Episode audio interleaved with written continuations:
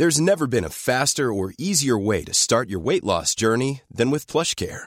PlushCare accepts most insurance plans and gives you online access to board-certified physicians who can prescribe FDA-approved weight loss medications like Wigovi and Zepbound for those who qualify. Take charge of your health and speak with a board-certified physician about a weight loss plan that's right for you. Get started today at plushcare.com slash weight loss. That's plushcare.com slash weight loss. plushcare.com slash weight loss. Werbung von Avea Life, einem führenden Schweizer Unternehmen in der Longevity-Forschung. Avea bietet mit Nahrungsergänzungsmitteln effektive Lösungen für gesundes Altern und Verjüngung, damit sich Menschen so lange wie möglich gestärkt, lebendig und jugendlich fühlen. Bei der Entwicklung seiner hochwertigen Supplements nutzt Avea deshalb Inhaltsstoffe, die auf der Basis empirisch zusammengetragener und bewerteter wissenschaftlicher Erkenntnisse ausgewählt werden. Avea-Produkte sind für Menschen gemacht, die ihre Gesundheitsspanne verlängern und das Wohlbefinden stärken möchten. Avea ist mit der Entwicklung des Stabilizers ein Durchbruch in der Blutzuckerregulierung gelungen. Der Stabilizer kombiniert drei kraftvolle natürliche Inhaltsstoffe, die gemeinsam die Aufnahme von Kohlenhydraten aus den Mahlzeiten reduzieren und Blutzuckerschwankungen minimieren. Dadurch können durchschnittlich 40 Prozent der Kohlenhydrate bei der Nahrungsaufnahme blockiert werden. Hohe Blutzuckerwerte und Zuckerabstürze werden so vermieden. Der Stabilizer fördert eine reduzierte Fettspeicherung und unterstützt das Gewichtsmanagement. Er ist also ein guter Wegbegleiter für ein gesünderes Leben. Gerade bei festen kohlenhydratreichen Mahlzeiten wie Geschäftsessen, Geburtstagen oder anderen Feierlichkeiten, bei denen die Ernährung nicht immer optimal ist und zu viel Zucker konsumiert wird, ist der Stabilizer perfekt geeignet. Die einzigartige Formel unterstützt Ihren Körper dabei, einen ausgeglichenen Blutzuckerspiegel aufrechtzuerhalten sorgt für einen verbesserten Energiehaushalt und trägt zu weniger Heißhunger auf Süßes bei. Die Anwendung ist einfach, eine Kapsel 10 Minuten vor einer festen Mahlzeit, maximal zweimal am Tag. Für die sprichwörtliche Qualität und Reinheit birgt, dass Avea alle Produkte in der Schweiz entwickelt und testet. Die Inhaltsstoffe werden aus Rohwaren von qualitätsgeprüften, vertrauenswürdigen Lieferanten gewonnen. Außerdem bietet Avea eine Vielzahl von Produkten an, die auf die individuellen Bedürfnisse der Kunden abgestimmt sind. Dazu gehört auch ein DNA plus BioAge-Test, der den Kunden tiefe Einblicke in ihre genetische Verfassung ermöglicht. Neugierig geworden? Mehr Informationen gibt es unter avea-live.com. Avea bietet allen BTO-Hörern den Stabilizer mit 15% Preisvorteil auf die Erstbestellung. In den Shownotes dieser Episode finden Sie dafür den speziellen BTO-Code. Avea gewährt Ihnen eine 90-Tage-Geld-Zurück-Garantie, sodass Sie das Bundle risikofrei testen und sich selbst überzeugen können. Avea. Bestimme selbst, wie du alterst. Die Welt hat sich schon immer verändert, aber noch nie so schnell wie heute. Noch nie waren die Herausforderungen für Unternehmen größer und die Unsicherheiten in den Märkten vielfältiger. Veränderung ist der neue Normalzustand. Disruptive Technologien, eine Flut von Daten ohne strategischen Erkenntnisgewinn, das Finden von Personal, das Binden von Spitzentalenten, gelebte Vielfalt. Das sind nur einige der Herausforderungen für die HR- und Finanzteams in Unternehmen. Aber was wäre, wenn wir Veränderungen als Chance begreifen? Workday ist ein führender Anbieter von Enterprise Cloud Anwendungen für das Finanz- und Personalwesen, ein innovativer Partner, der Unternehmen dabei unterstützt, schnell und flexibel auf den Wandel zu reagieren. Die Welt von heute verlangt, dass Unternehmen schneller und effizienter arbeiten. Dabei sind viele aber in einer wachsenden Kluft gefangen. Ihre vorhandenen Skills, Ressourcen und Systeme sind dem Tempo der Veränderungen nicht gewachsen. Workday bietet mit der Enterprise Management Cloud ein System, das Unternehmen die Möglichkeit bietet, den digitalen Wandel zu beschleunigen und das Unternehmen zu transformieren. Durch ein schnelles Deployment, kontinuierliche Innovation und zwei große Releases pro Jahr genießen Sie die Vorteile eines echten Cloud-Angebots ohne Unterbrechung Ihres Betriebs. Mit den stets aktuellen Daten und Berichten von Workday haben Sie immer den Gesamtüberblick über die Finanz-, Personal- und Betriebsdaten Ihres Unternehmens. Mit schnellen Planungszyklen, die durch KI-gestützte Prognosen und automatische Anomalieerkennung unterstützt werden, hilft Workday Ihnen bei der Planung mehrerer Szenarien, was zu fundierteren Entscheidungen führt. Bleiben Sie den Veränderungen gewachsen mit Workday. Workday for a changing world. Mehr Informationen unter workday.de.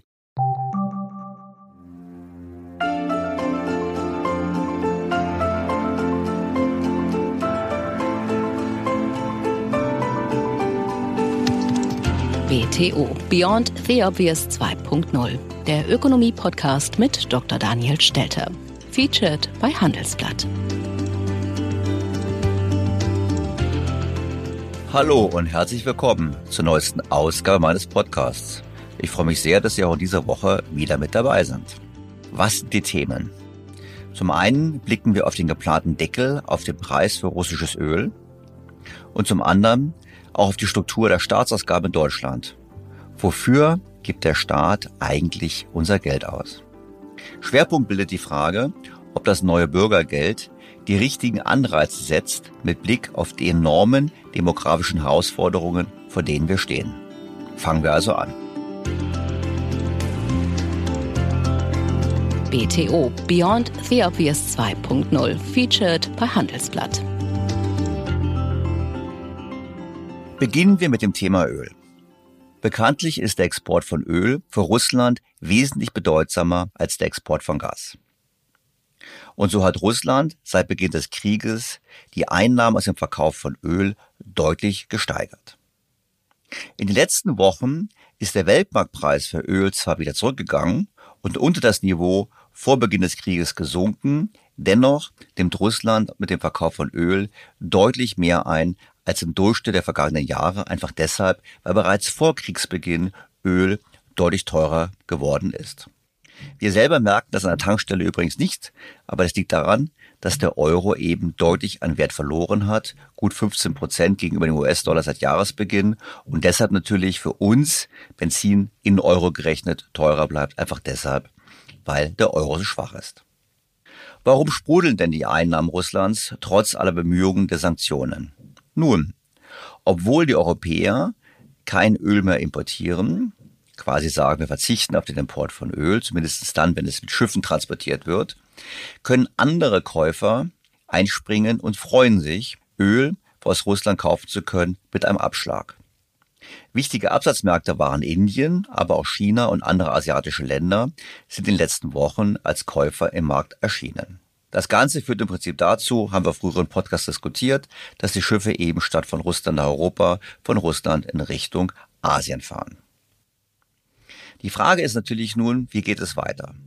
Und weil Russland nach wie vor so viel Erlöse erzielt mit dem Verkauf von Öl, hat nun die EU im achten Sanktionspaket beschlossen, einen sogenannten Ölpreisdeckel einzuführen. As you know, Russia is using the profits from the sale of fossil fuels to finance its war. Concerning Russian oil, you might recall that we have already agreed to ban seaborne Russian crude oil in the European Union as of December 5th. But we also know that certain developing countries still need some Russian oil supplies, but at low prices. Thus, G7 has agreed in principle to introduce a price cap on Russian oil for third countries.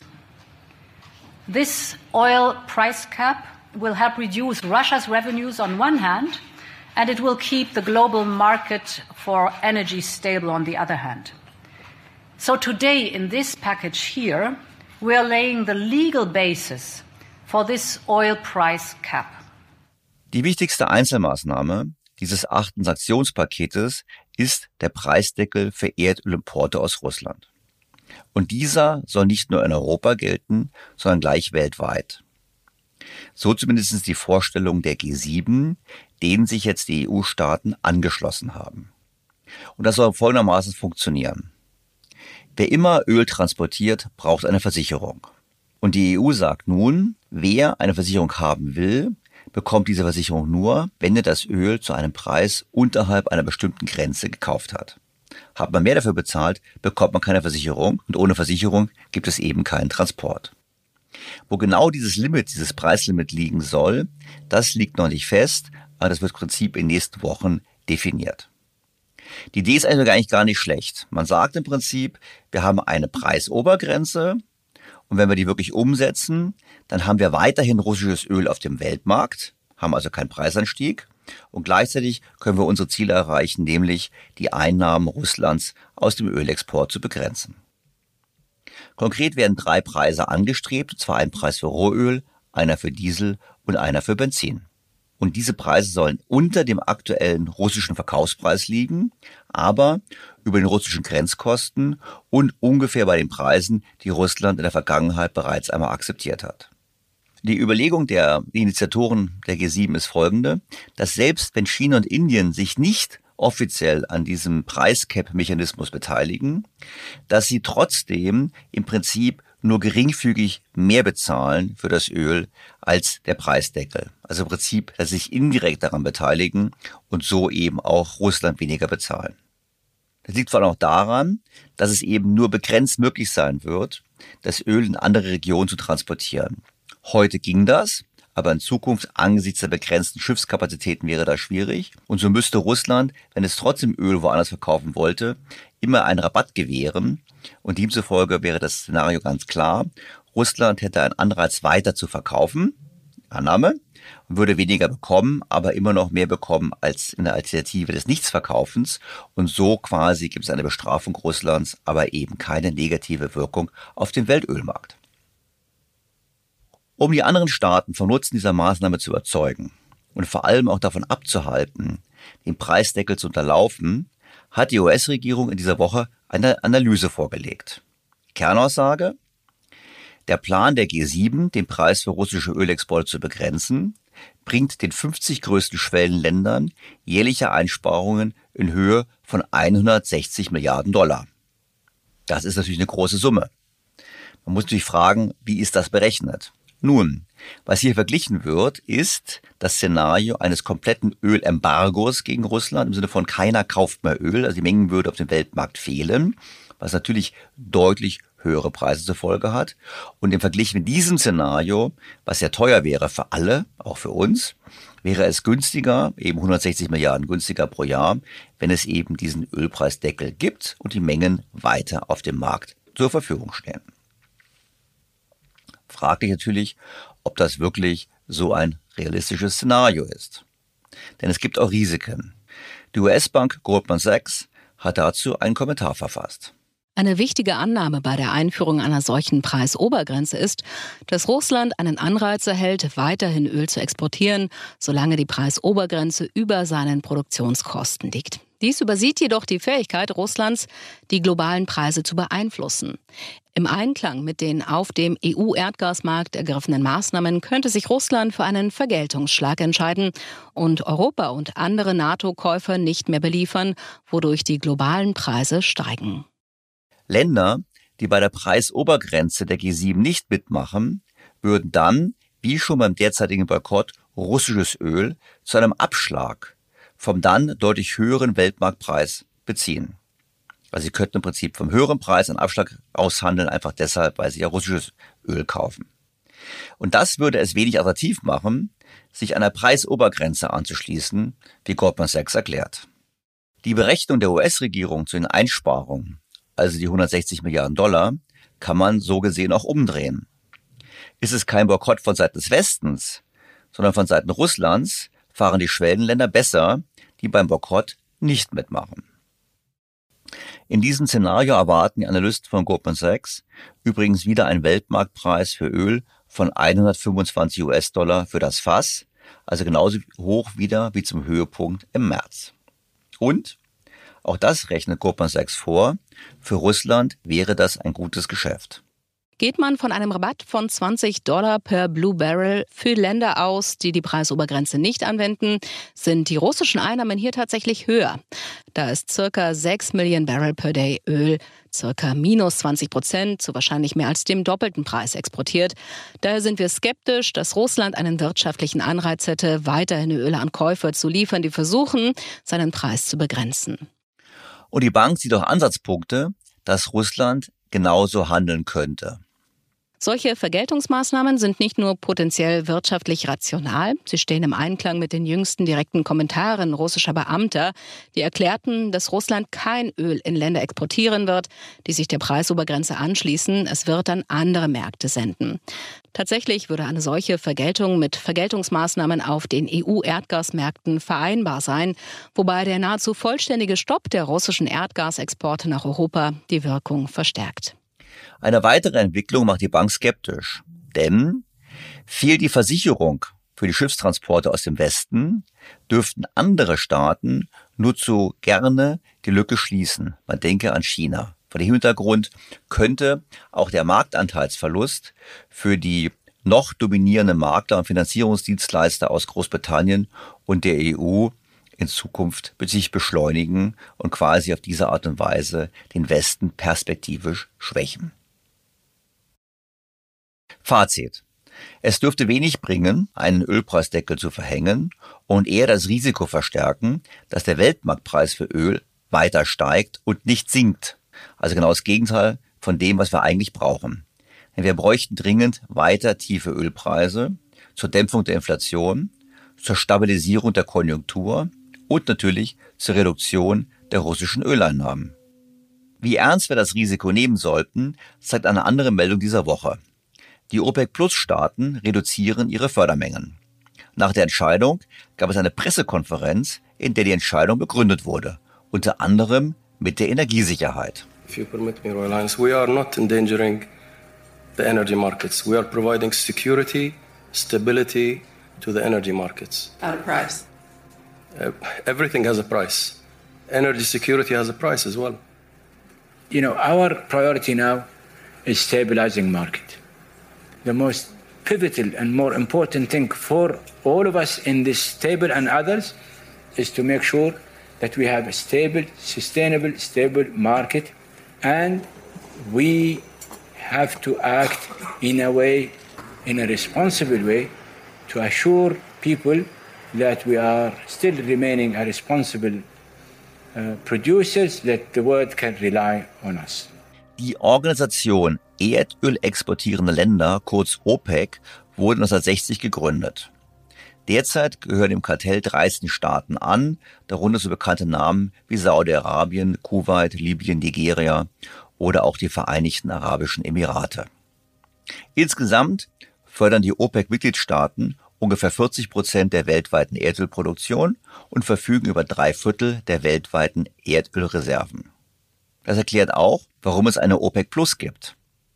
Weil der Weltmarktanteil der OPEC-Länder in den letzten Jahren kontinuierlich gesunken ist, setzt die Organisation zunehmend auf die Kooperation mit Nicht-OPEC-Staaten wie Russland, Kasachstan, Mexiko und Oman.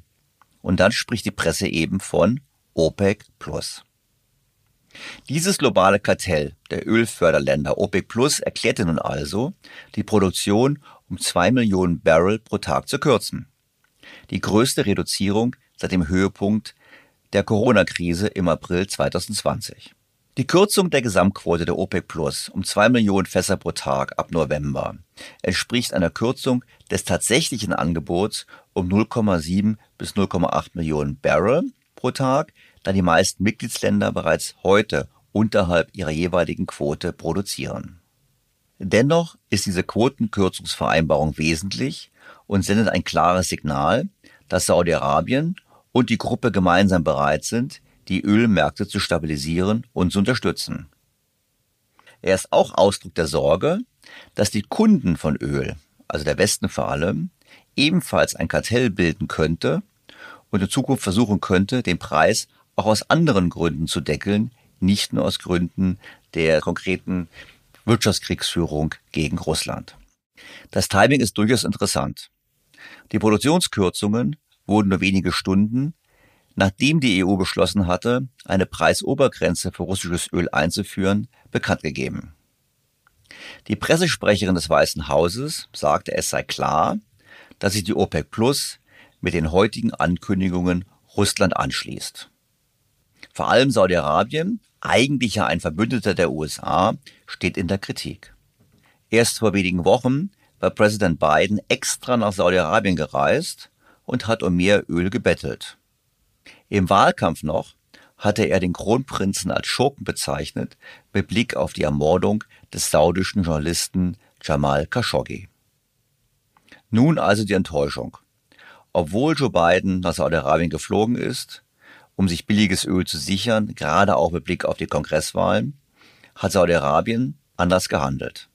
Es hat statt mehr Öl zu liefern, mitgemacht, bei der Reduktion des Ölangebotes und sich damit klar auf die Seite Russlands gestellt, gerade in dem Moment, in dem die europäischen Sanktionen die russischen Ölexporte treffen sollen.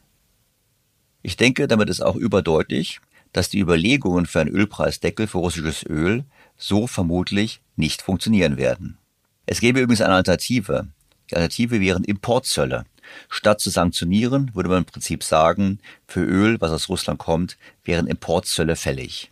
Damit wäre das Öl weiterhin auf dem Markt und man könnte sogar mit den Einnahmen aus den Zöllen die Unterstützungsleistungen für Unternehmen und private Haushalte teilweise finanzieren.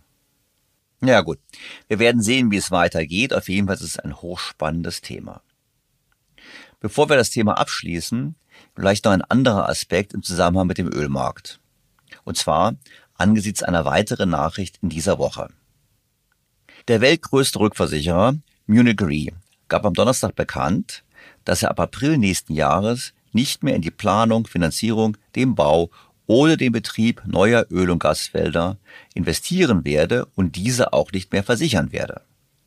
Hintergrund ist der starke Druck von Aktivisten, die von der Versicherungsbranche fordern, mehr gegen den Klimawandel zu tun.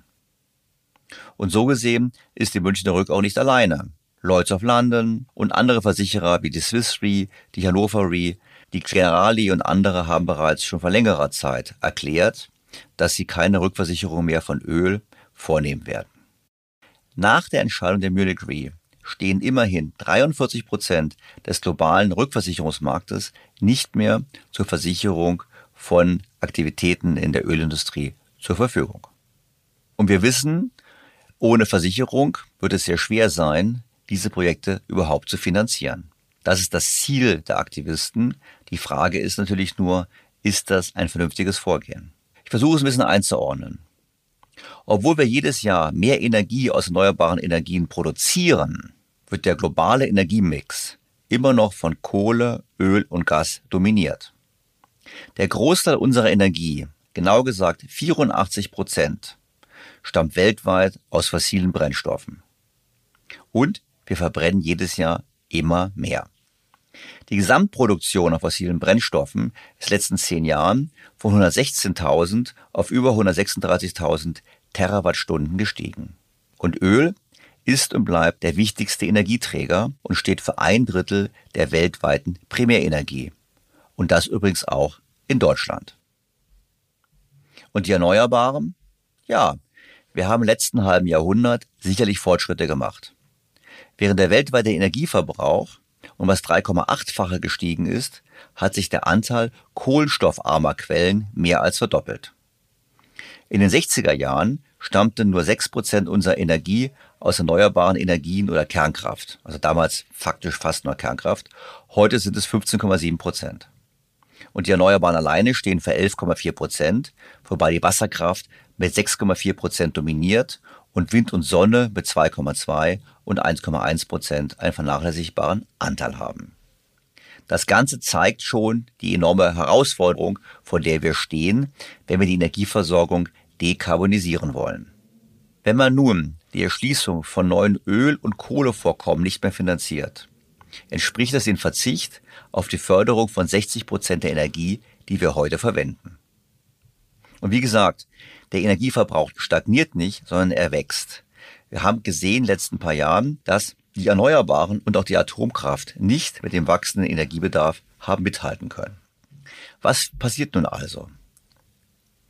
Wir wissen aus den letzten Jahren, dass deutlich gesunkene Investitionen dazu führen, dass das Angebot mit der weltweit wachsenden Nachfrage nicht mithalten kann. Die Folge sind die Preissteigerungen im Kohlemarkt, im Ölmarkt und auch im Gasmarkt. Das hat alles teilweise mit dem Krieg zu tun, aber eben teilweise auch nicht, sondern eher mit unterlassenen Investitionen. Und dieses Problem verschärfen wir nun. Das heißt, wir werden noch weniger investieren, obwohl wir eigentlich mehr investieren müssten. Und für mich gilt hier der Spruch, dass das Gegenteil von gut bekanntlich gut gemeint ist. Was passiert denn jetzt konkret? Wir werden in Zukunft bei hoher Nachfrage das Angebot verknappen. Das führt zu Preissteigerungen. Und diese Preissteigerungen treffen die Ärmeren immer viel härter als die Reicheren. Und global betrachtet hemmen wir damit die Entwicklung der Entwicklungsländer. Natürlich sollen über diese Preissteigerungen die erneuerbaren Energien relativ attraktiver gemacht werden. Aber vergessen wir nicht, der Weg ist weit in eine erneuerbare Zukunft.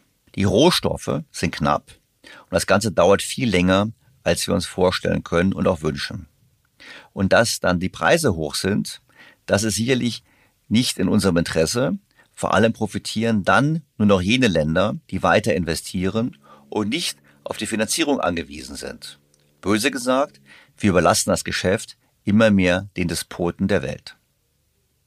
Richtig wäre es, umgekehrt, das Angebot massiv auszuweiten, und zwar global, Stichwort auch Fracking in Deutschland, wir hatten es bereits schon, und Alternativen zu entwickeln, neue Technologien zu entwickeln. Denken wir an die Wale. Vince Ebert hat das Beispiel gebracht in einem Podcast vor zwei Wochen. Wir haben die Wale nicht gerettet, indem wir Walöl besonders teuer gemacht haben, sondern indem wir eine günstigere Alternative gefunden haben, nämlich Petroleum. Und ich bin sicher, wir werden auch in Zukunft neue Technologien finden, die günstiger und wettbewerbsfähig sind als die vorhandenen. Die vorhandenen Quellen und Ressourcen überschnell zu reduzieren, ohne eine Alternative zu haben, ist gerade im globalen Blick sehr schlecht. Es ist eben etwas, was vor allem die armen Menschen auf der Welt besonders trifft. Kommen wir zum Hauptthema des heutigen Podcasts, der demografischen Entwicklung. Ich muss mit ein paar Zahlen wieder langweilen. Deutschland. Heute stellen wir ein wenig mehr als ein Prozent der Weltbevölkerung. In 50 Jahren dürfte es nur noch ein halbes Prozent sein.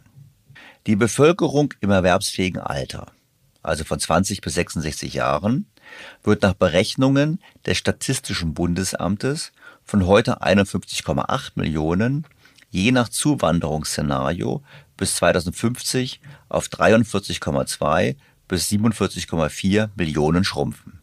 Schon bis 2030 verlieren wir 2,6 bis 3,5 Millionen potenziell erwerbstätige Menschen. Frankreich und Großbritannien werden uns bis 2050 bevölkerungsmäßig und auch nach Wirtschaftskraft überholen. Das klingt das alles sehr abstrakt, aber der wirtschaftliche Schaden ist natürlich erheblich. Wissenschaftler des Österreichischen Instituts für Wirtschaftsforschung in Wien haben schon vor einiger Zeit berechnet, dass wir schon bis 2040 mit einem Verlust des Pro-Kopf-Einkommens von rund 3.700 Euro rechnen müssen. Insgesamt wird das hiesige Bruttoinlandsprodukt um 274 Milliarden Euro niedriger ausfallen als bei konstanter Bevölkerung. Und diese Lücke wächst in den nachfolgenden Jahren noch weiter an. Im Traum von einem Land habe ich mir die Zahlen genauer angesehen, basierend auf den Daten und Prognosen des Statistischen Bundesamtes.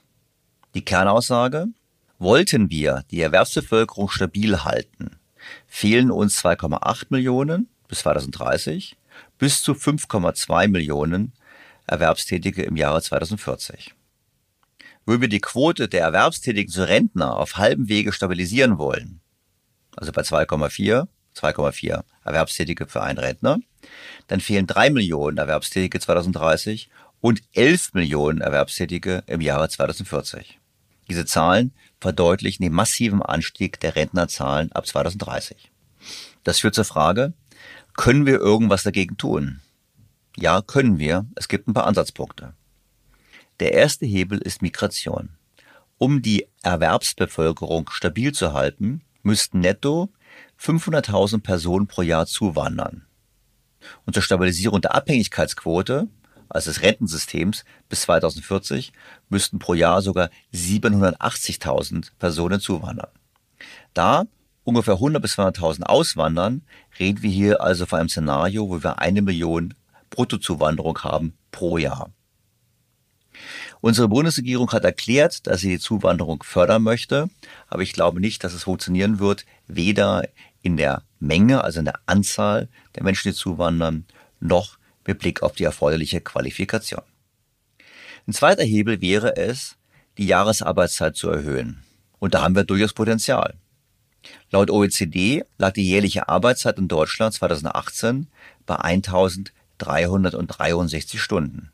Damit waren wir das Land mit der geringsten Arbeitszeit. In den USA, Italien, Spanien und selbst in Frankreich wird pro Jahr deutlich mehr gearbeitet.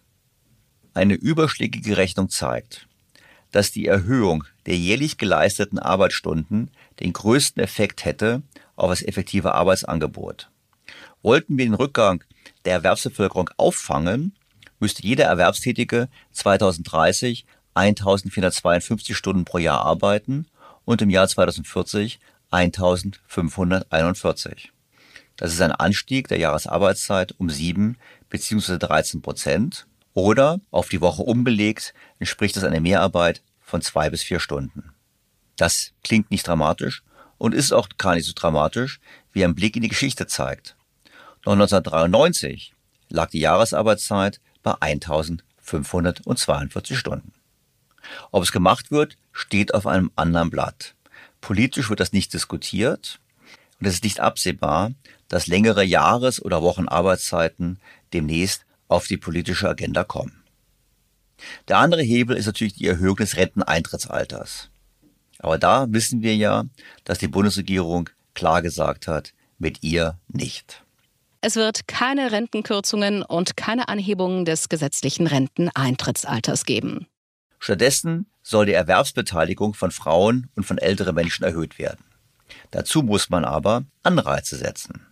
Das könnte man auch machen. Man könnte Programme starten, indem man hilft, länger gesund zu bleiben. Man könnte Programme starten, die Anreize geben, am Erwerbsleben teilzunehmen. Da geht es vor allem um das Thema Steuer- und Abgabenbelastung. Also man könnte etwas tun und auf diese Art und Weise die Erwerbsbeteiligung zu erhöhen und vor allem auch von älteren Menschen zu erhöhen. Eine Vielzahl von Studien haben aufgezeigt, was man tun könnte, um eben Anreize zu setzen. Das hat zu tun mit der Entlastung der Arbeitnehmer von Abgaben und Steuern. Das hat was zu tun mit einer Flexibilisierung des Übergangs von Teil an Vollzeit und wieder zurück. Das hat was damit zu tun, die Zahl der berufstätigen Frauen zu erhöhen und vor allem auch Frauen aus Teilzeit in Vollzeit zu bekommen. Und es hat was damit zu tun, dass man eben die Anzahl Langzeitarbeitsloser reduziert. Vergessen wir nicht, trotz der guten Konjunkturentwicklung waren schon vor Corona mehrere hunderttausend Menschen seit mehr als einem Jahr arbeitslos. Hier müsste man die Anstrengungen erhöhen, um diese Menschen auch in Arbeit zu bringen. Und dazu gehört mehr Druck, so unwillkommen dieser Gedanke einigen erscheint.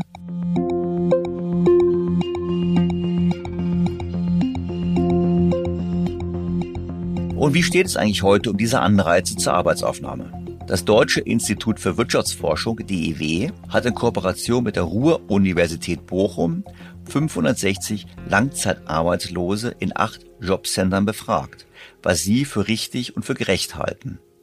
Ein Teil der Ergebnisse fiel erwartbar aus. So fanden 89 Prozent der Befragten es sehr gut oder eher gut, wenn die Hartz-IV-Sätze erhöht würden.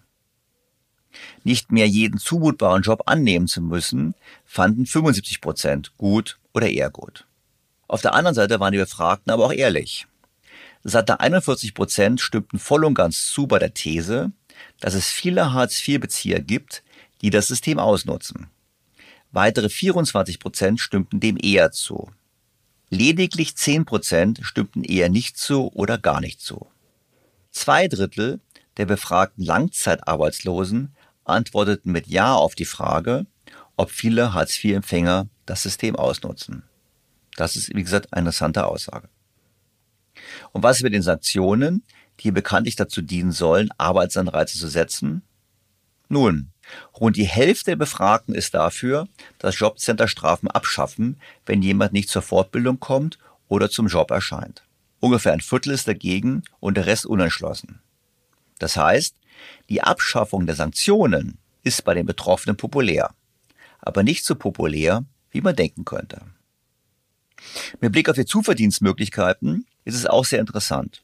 75 Prozent der Hartz-IV-Empfänger wünschen sich, dass hier mehr möglich ist. Und ein Drittel gab an, sich mindestens einmal pro Woche etwas dazu zu verdienen. Offen blieb, ob diese Einnahmen dann auch dem Jobcenter gemeldet werden. Halten wir fest.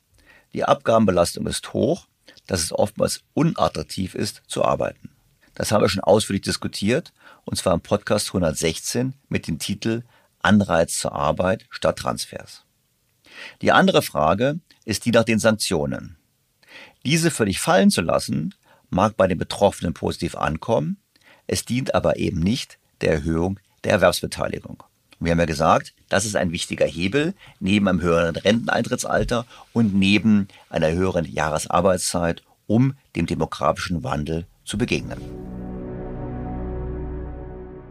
Das ist die Ausgangslage. Und was plant nun die Ampel? Nun, die Ampel möchte das Hartz-IV-System durch Bürgergeld ersetzen.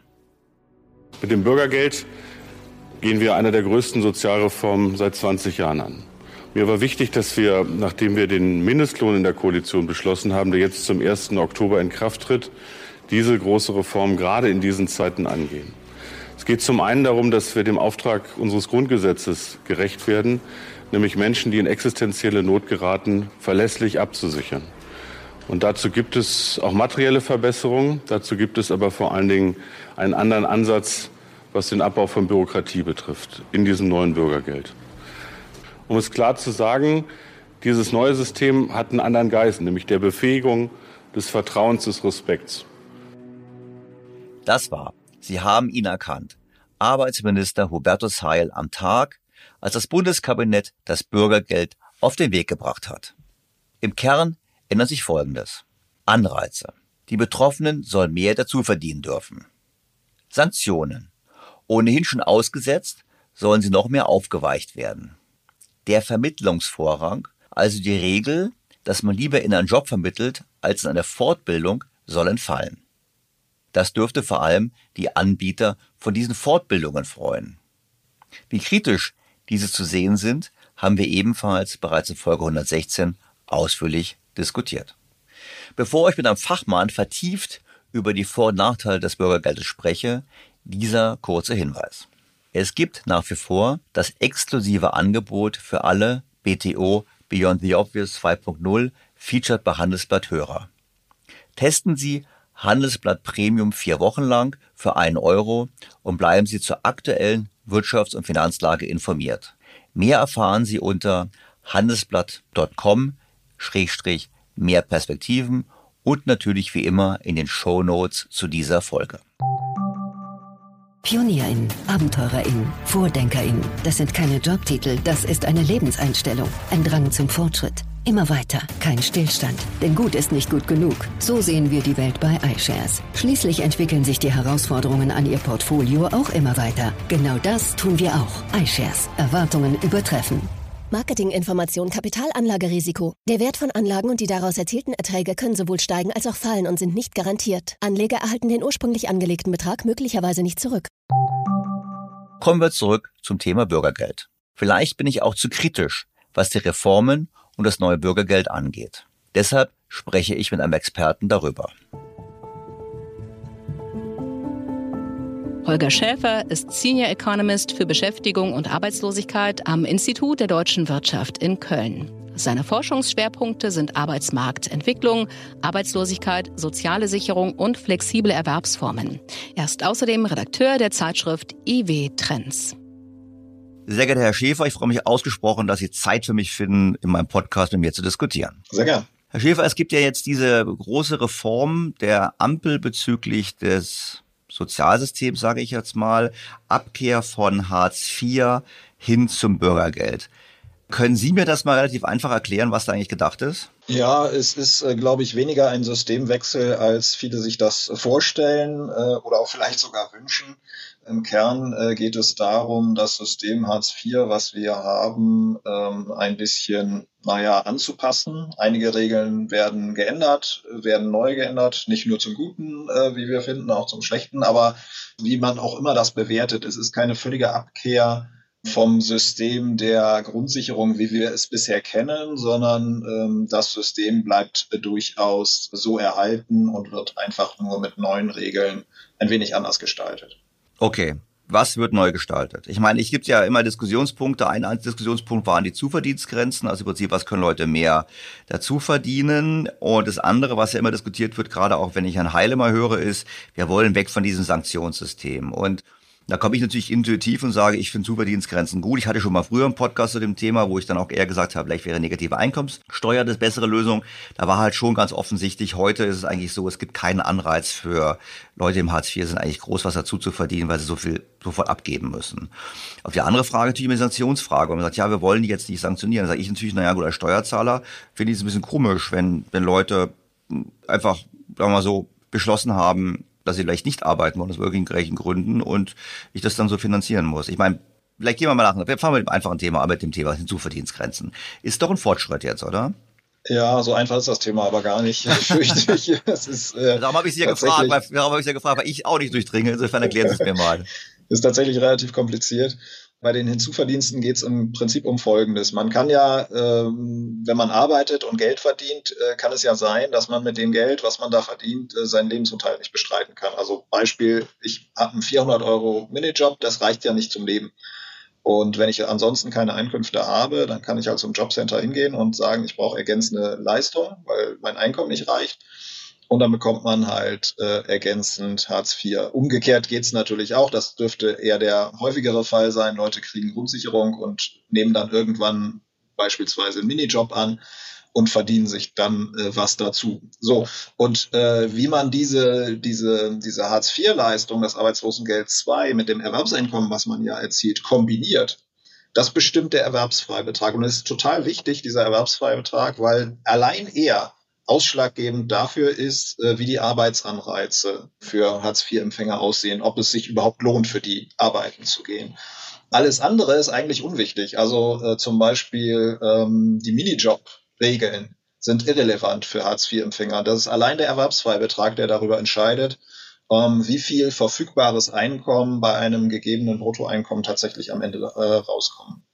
Okay, machen wir mal konkret. Alleinstehender Single bekommt Grundsicherung. Das sind ein paar hundert Euro im Monat. Und in die Tasche, darüber hinaus wird ja noch werden andere Kosten übernommen, Wohnung und Heizung und so weiter, auf das kommen wir noch. Und ich fange jetzt an zu arbeiten. Wie ist es denn? Ab wann? Ich verdiene 100 Euro dazu. Das darf ich behalten. Die ersten, genau, die ersten 100 Euro dürfen Sie ganz behalten. Da wird Ihnen überhaupt nichts abgezogen. Was darüber hinausgeht, über die 100 Euro bis zu einem Einkommen von 1000 Euro, ähm, wird zu 80 Prozent angerechnet. Also nehmen wir mal ein Beispiel. Sie verdienen nicht 100 Euro, sondern 200 Euro. Dann haben Sie diese 100 Euro Grundfreibetrag und 20 Prozent der darüber hinausgehenden 100 Euro, also insgesamt 120 Euro. 80 Euro werden Ihnen angerechnet. Das heißt, ja, wenn wir mal annehmen, Sie hatten früher einen Arbeitslosengeld äh, zwei Anspruch einschließlich der Kosten der Unterkunft von 1000 Euro, dann äh, bekommen Sie dann äh, sozusagen Ihre 200 Euro äh, Erwerbseinkommen hinzu.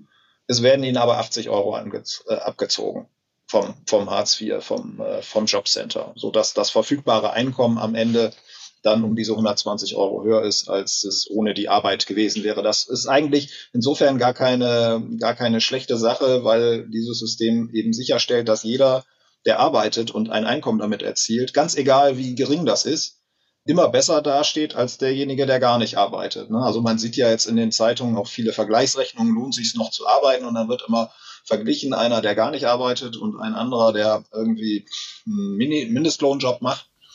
Ähm, und dann kommt man manchmal aufs Gleiche raus. Aber diese Rechnungen sind in der Regel nicht gut gemacht, weil sie nicht berücksichtigen, dass es eben sowas gibt wie den Erwerbsfreibetrag, der dafür sorgt, dass ähm, auf jeden Fall derjenige, der arbeitet, mehr hat als derjenige, der nicht arbeitet. Wenn ich es richtig verstanden habe, habe ich eine Grenzbelastung von 80 Prozent. Ja, die wird sogar noch, die wird sogar noch höher. Die erreicht sogar 90 Prozent bei Einkommen über 1000 Euro und ist dann gedeckelt bei 1200 Euro. Also ab da ist sie dann sogar 100 Prozent. Ja, aber es ist, ähm, so es ist eigentlich Irrsinn, weil wir haben eine Grenzbelastung, die ist ja höher als der Spitzensteuersatz.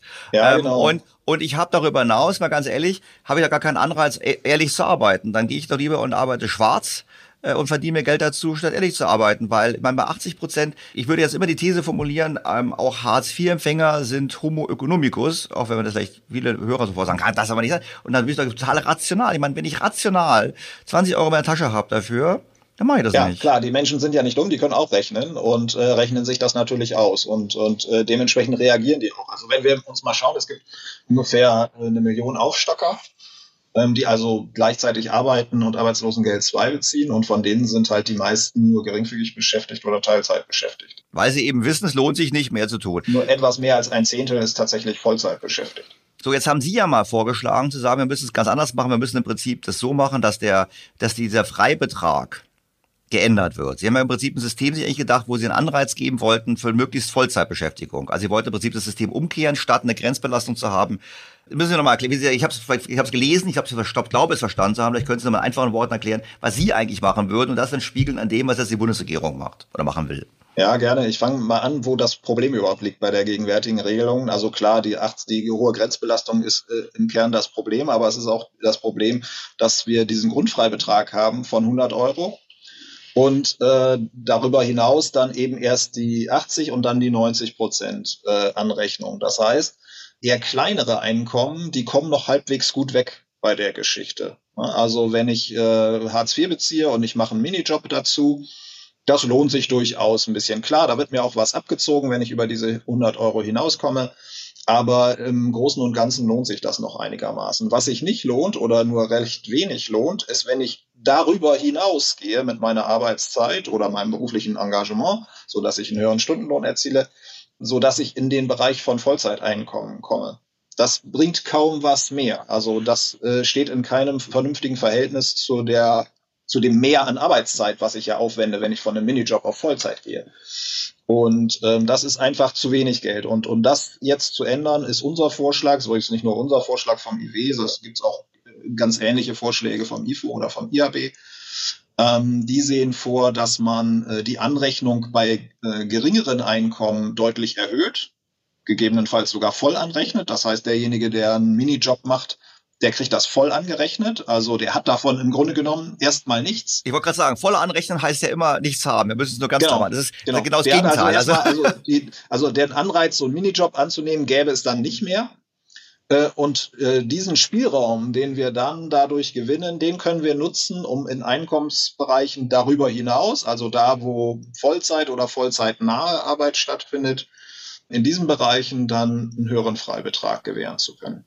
Da muss ich auch schon nachfragen. Ich meine, ich verstehe, was Sie wollen, aber im Prinzip ist es so, weil ich hatte, eigentlich hätte man noch erwartet, ich bin Hartz-IV-Empfänger, ich mache die ersten Schritte in den Arbeitsmarkt mit einem Minijob, ich finde es dann attraktiver und dann wachse ich quasi in eine Vollzeitstelle hinein. So hätte ich mir das so als Laie vorgestellt. Ist es nicht so, dass Ihr Modell so eine Art Graben aufbaut? Ich habe also im Prinzip, ich, ich bin Hartz-IV-Empfänger und ich muss eigentlich diesen Graben überspringen und gleich in Vollzeit kommen, bis sich mhm. für mich lohnt und wird es nicht eine viel höhere Hürde werden für die Leistungsempfänger, dann den, den Track-Change vorzunehmen von ich lebe vom Staat zu ich äh, lebe von meiner eigenen Leistung. Ja, könnte man denken, ne? aber es ist tatsächlich so, dass äh, der Minijob in dem Fall ähm, keine Brücke ist, sondern eher ein, Graben selbst darstellt. Also ähm, die Leute, die jetzt ähm, Arbeitslosengeld 2 beziehen und nebenher einen Minijob machen und sich das ein bisschen aufstocken, die bleiben dann in der Regel da drin. Also das ist für die kein Sprungbrett irgendwie in, in eine Arbeit mit, mit mehr Stunden weil eben auch die Anreize nicht stimmen. Ne? Wie ich eben sagte, also der Anreiz von einem Minijob aus in Vollzeit zu gehen,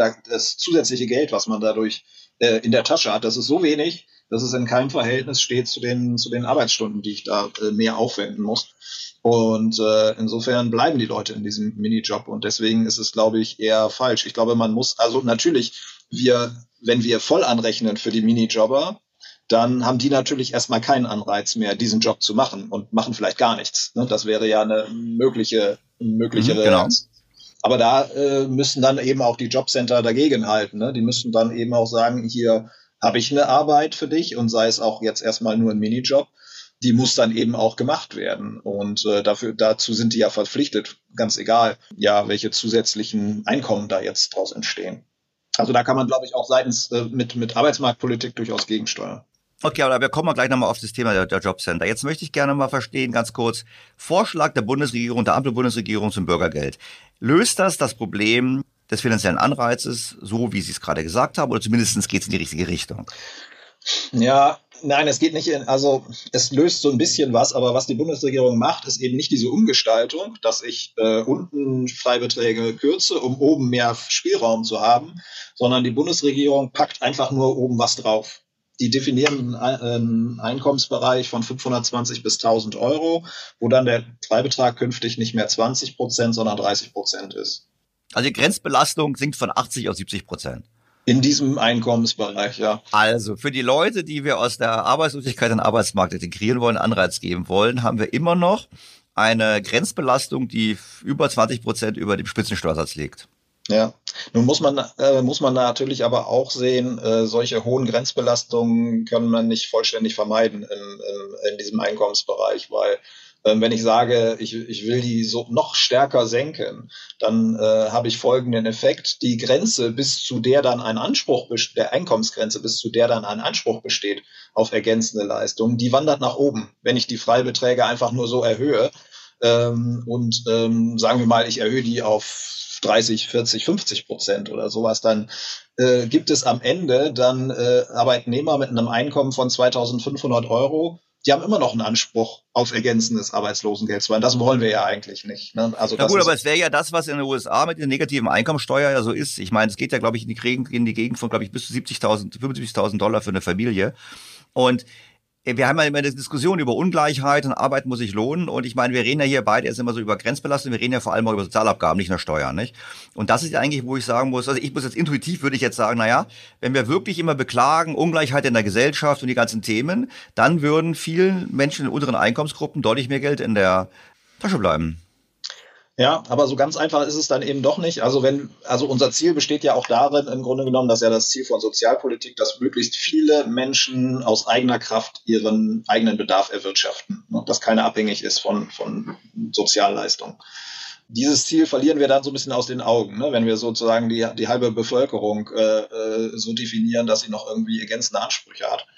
Und wir kreieren auch noch ein weiteres Problem, weil diejenigen, die knapp oberhalb dieser Grenze verdienen, die kriegen ja einen Anreiz, ihre Stundenzahl zu reduzieren und zu sagen, okay, ich arbeite ein bisschen weniger, verdiene auch ein bisschen weniger, aber ein Teil des Verdienstausfalls wird mir ja kompensiert durch das, die ergänzenden Transferleistungen.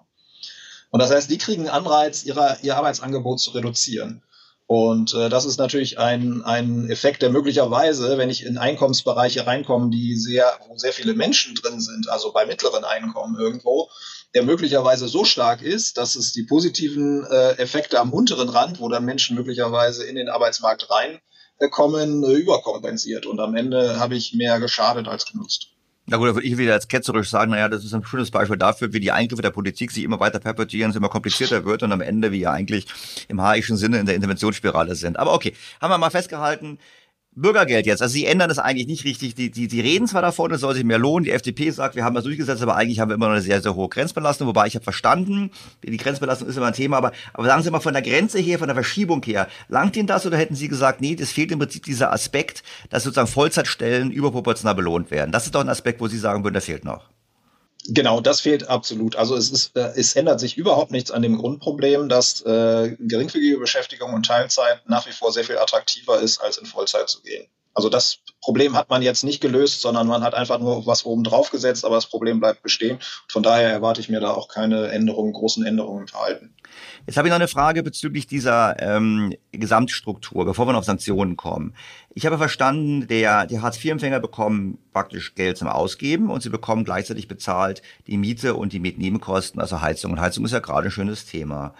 Inwiefern beeinflusst das denn nochmal? Das heißt, ich, wir hatten ja schon bei Twitter einen Austausch, da gab es ja bei Twitter Leute gesagt, guck mal hier, wenn ich arbeite, muss ich meine Heizung selber zahlen, wenn ich Harzer bin, bekomme ich die Heizung bezahlt, was im heutigen Umfeld durchaus eine große Rolle spielt und vor allem, was natürlich auch zur Folge hat, ein anderer Aspekt, Anreizsystem, wenn ich quasi für die, die Heizkosten sowieso bezahlt bekomme, dann habe ich ja nun keinen Sparanreiz. Wir reden ja immer vom Sparanreiz, gerade in der aktuellen Energiediskussion. Ich meine, wenn jemand andere der Staat meine Rechnung bezahlt, kann ich die Heizung auch im Winter auf volle Pulle laufen lassen und Fenster aufmachen, ist ja egal, es wird bezahlt. Also wie ist es dann einmal?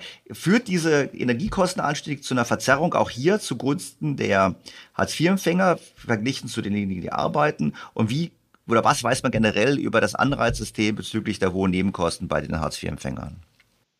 Ja, also da, also eine Sache muss ich vielleicht nochmal richtig stellen. Also äh, so äh, Heizung auf und Fenster auf äh, geht so bei den bei den Heizempfängern dann auch nicht, sondern äh, die es steht im Gesetz drin, die Heizkosten werden übernommen, soweit sie angemessen sind. Nun ist das aber natürlich wie, aber, dehnbar, aber wie prüft das Amt? Begriff. Wie prüft das Amt die angemessen, ja? Ja, äh, das definieren jede Kommune ähm, anders für sich selbst. Und äh, viele Kommunen haben eben Obergrenzen. Also ähm, das ist auch ein bisschen ein Problem jetzt äh, bei dem Anstieg der Heizkosten, die wir jetzt sehen. Viele Kommunen, also Berlin beispielsweise, ähm, hat Obergrenzen für die Heizkosten definiert in Euro. Diese Grenzen sind natürlich Makulatur. Jetzt, wenn die also in Euro pro Quadratmeter oder in Euro absolut? Ja, beides. Das, weil es auch eine absolute Quadratmetergrenze gibt, ähm, hat man sozusagen beides. Ähm, die liegt also zum Beispiel die, Heizko die maximalen Heizkosten, die äh, Berlin erstattet. Also das ist gestaffelt nach Energieträger und Gebäudegröße und so weiter und so fort. Aber das ist so ungefähr für eine Ein-Personen-Haushalt äh, liegt das bei 70 Euro in etwa im Monat. Ähm, das war bisher kein Problem, ne? aber das ist natürlich künftig ein Problem, weil die Heizkosten dann ja viel höher steigen. So, dann ist die Frage, wie geht Berlin dann eigentlich damit um? Da haben die sich noch gar nicht zu geäußert. Ähm, Im Grunde genommen müssten sie diese, diese Obergrenze stark erhöhen. Ja, oder, oder die Berlin, mein Berlin hat es ja nicht so mit den Vermietern und die Politik sollte einfach, wir zahlen den Vermieter nicht mehr, soll der Vermieter selber schauen, wo er bleibt. Ja, das äh, können sie natürlich auch. Ich meine, gut, wenn der Vermieter sein Geld nicht kriegt, dann würde der eine Kündigung aussprechen. Ne? Also inwieweit das dann, also das müsste man dann verhindern. Oder man müsste dann anfangen, die Vermieter dann zu kompensieren. Ne? Dann, dann muss man den Geld zahlen irgendwie, weil weil die ja sonst möglicherweise auch in wirtschaftliche Schwierigkeiten kommen, wenn sie die ja, Rechnung ihrer. Aber okay, jetzt habe ich, jetzt hab ich sie ein bisschen derailed, aber wir haben gesehen, da sind wieder so ein paar Dinge, wo die Politik wieder mal intervenieren kann. Aber jetzt kommen wir zurück. Also nochmal, Sie haben gesagt, es ist nicht richtig, es gibt eine Deckelung bezüglich der, der, also stimmt es sozusagen meine Aussage nicht, oder die, die ich gelesen habe, dass im Prinzip Hartz-IV-Empfänger, weil die Heizkosten übernommen werden, besser dastehen als die normalen Arbeitnehmer, weil es da eine Deckelung gibt. Äh, ja, und, genau, unter anderem äh, eben deshalb, äh, also man kann nicht irgendwie auf 25 Grad hochheizen, weil das Jobcenter bezahlt das ja alles, also das funktioniert so in der Regel nicht. Ähm, gleichwohl, wenn die Heizkosten steigen und die Heizkosten werden vom Jobcenter übernommen, wir gehen mal davon aus, jemand heizt angemessen, also ganz normal, wie immer, ohne verschwenderisch zu sein, dann hat er natürlich auch eine höhere Hartz-IV-Leistung insgesamt, ne? weil das ist ja ein Paket aus Regelsatz, Kaltmiete und Heizkosten. So, wenn die Heizkosten steigen, steigt das, äh, das Gesamtpaket Arbeitslosengeld 2 natürlich an. Das heißt natürlich äh, umgekehrt auch, äh, dass derjenige, der ein Erwerbseinkommen erzielt, der arbeitet, und eben keine, keine Förderung hat durchs Jobcenter, dass der, äh, der Abstand einfach, der Einkommensabstand zwischen den beiden sinkt. Das ist eine, eine Folge, die, die auf jeden Fall auf jeden Fall kommt, ganz egal, wie, wie die Deckelung dann aussieht, der Heizkosten. Jetzt habe ich nochmal so eine Frage, die wahrscheinlich jetzt spontan gekommen ist und entsprechend doof ist, aber ich höre immer die Forderungen in der Politik, es müsste doch unbedingt ein Energiegeld geben, für, auch für die Hartz-IV-Empfänger. Das gab es ja, glaube ich, auch jetzt. Da frage ich mich, wenn die die Energie eh nicht zahlen, warum bekommen die Energiegeld? Ja, gut, sie zahlen äh, die Heizung nicht, ähm, insofern nicht, als dass die Heizung, Heizkosten erstattet werden. Aber Energie ist natürlich noch mehr als die reinen Heizkosten, sondern ähm, die zahlen ja auch Strom zum Beispiel. Ja gut, aber, aber dann müssten sie natürlich diesen selben Betrag bekommen, weil die anderen Leute kriegen ja heute das Energiegeld und müssen alles davon bezahlen und die müssen nur einen Teil davon bezahlen. Ja, eigentlich, genau. Ja, also eigentlich ist, wenn das Energiegeld dafür gedacht ist, sowohl die höheren Heizkosten als auch die höheren Stromkosten zu kompensieren, ähm, dann müssten eigentlich streng genommen die äh, Arbeitslosengeld 2-Empfänger weniger bekommen, weil die Heizkosten äh, werden bei denen ja nicht relevant, sondern für die bleibt ja, bleiben ja nur die höheren Stromkosten, die sie aus dem Regelsatz bezahlen müssen. Jetzt haben wir gerade gesagt, ich habe verstanden, die höheren Heizkosten führen indirekt dazu, dass quasi die Hartz-IV-Leistungen gesamthaft steigen und damit auch sozusagen quasi der Punkt, an dem die Frage aufkommt, soll ich arbeiten oder nicht arbeiten, nach oben verschoben wird. So habe ich Sie verstanden. Wo liegt denn der Punkt eigentlich? Also mal jetzt, geben Sie, beraten Sie mich mal. Ich arbeite jetzt und Podcast betreiben ist jetzt nicht gerade ein super lukratives Geschäft. Jetzt könnte ich ja auch Hartz IV beantragen. Mal so. Hab keine Ersparnisse und was weiß ich. Welches Einkommen muss ich unterschreiten, dass es für mich eigentlich attraktiver ist, Hartz IV zu haben? Ähm, also es gibt eine Einkommensgrenze, bis zu der äh, sie überhaupt einen Anspruch haben. Das kommt dann darauf an, wie hoch die Kosten der Unterkunft sind, aber so bei dem Durchschnitt in Berlin liegt man da so bei 1700 brutto ungefähr. Also bis zu der Grenze kriegen sie noch eine ergänzende Hartz-IV-Leistung, die ist dann nicht mehr hoch, logischerweise, sondern nur klein. Und darüber dann, dann nichts mehr. Aber es ist halt so, das hatte ich ja eingangs gesagt, dass der Erwerbsfreibetrag eigentlich dafür sorgt, dass völlig egal ist, wie viel sie verdienen, sie haben immer mehr Geld, verfügbares Einkommen als derjenige, der gar nichts arbeitet. Die Frage ist dann nur am Ende. Nur wie viel halt, nicht? Ich meine, wie viel mehr und lohnt sich das dann überhaupt? Ne? Also wenn Sie jetzt mit, mit der Podcast-Arbeit äh, wie ein Vollzeitbeschäftigter arbeiten und äh, Sie äh, haben dann am Ende vielleicht 200 Euro mehr als derjenige, der gar nicht arbeitet, das ist durchaus äh, nicht unrealistisch, dann mag das äh, für den einen oder anderen einfach nicht genug sein, ne? dass, dass er sagt, naja, also das ist ja eigentlich. Das ist also das ist eine Euro pro Stunde ungefähr, nicht? Wenn ich äh, fünf Wochen habe, 40 Stunden sind 200 Stunden, 200 Stunden, 200 Euro, ein Euro pro Stunde. Ja. Wow, ich meine, einer und das, ich habe vom Mindestlohn gehört. Wo ist jetzt bei 12, 14 Euro? Ich meine, vor dem Hintergrund, ich finde das schon ein bisschen komisch. Ah, egal. Was natürlich zum anderen Punkt führt, wenn ich mich zu der Frage der Sanktionierung. Ich meine, ich habe damals gelernt, als die Hartz-IV-Reformen kamen, habe ich gelernt, Und ich habe es leider nicht mehr gefunden. Dass es Studien gab, die gezeigt haben, dass wenn Leute arbeitslos geworden sind, dass die erstmal gesagt haben, ach, es ist Frühling, ich mache mal den Sommer frei, ich mache meinen Garten, ich mache sowas, was und dass in dieser Zeit im Prinzip deren Marktwert gesunken ist. Und dann, als sie sich um Arbeit bemüht haben, war der Marktwert tiefer, aber sie wussten es noch nicht, haben noch höhere Lohnforderungen gehabt, dann wurden sie nicht äh, vermittelt, dann haben sie noch ein paar Runden gedreht, bis sie sich angepasst haben mit ihren Lohnforderungen, aber dann waren sie so lange arbeitslos, dass keiner sie mehr haben wollte. Und deshalb habe ich damals gelernt, aber ich finde es nicht mehr, vielleicht wissen Sie das noch, dass es eigentlich ganz, ganz wichtig ist, arbeitsmarktpolitisch Leute, die arbeitslos werden, den stärksten Anreiz zu geben, sich unmittelbar wieder zu bemühen, um Arbeit zu finden, weil das dieses Humankapital Wert erhält.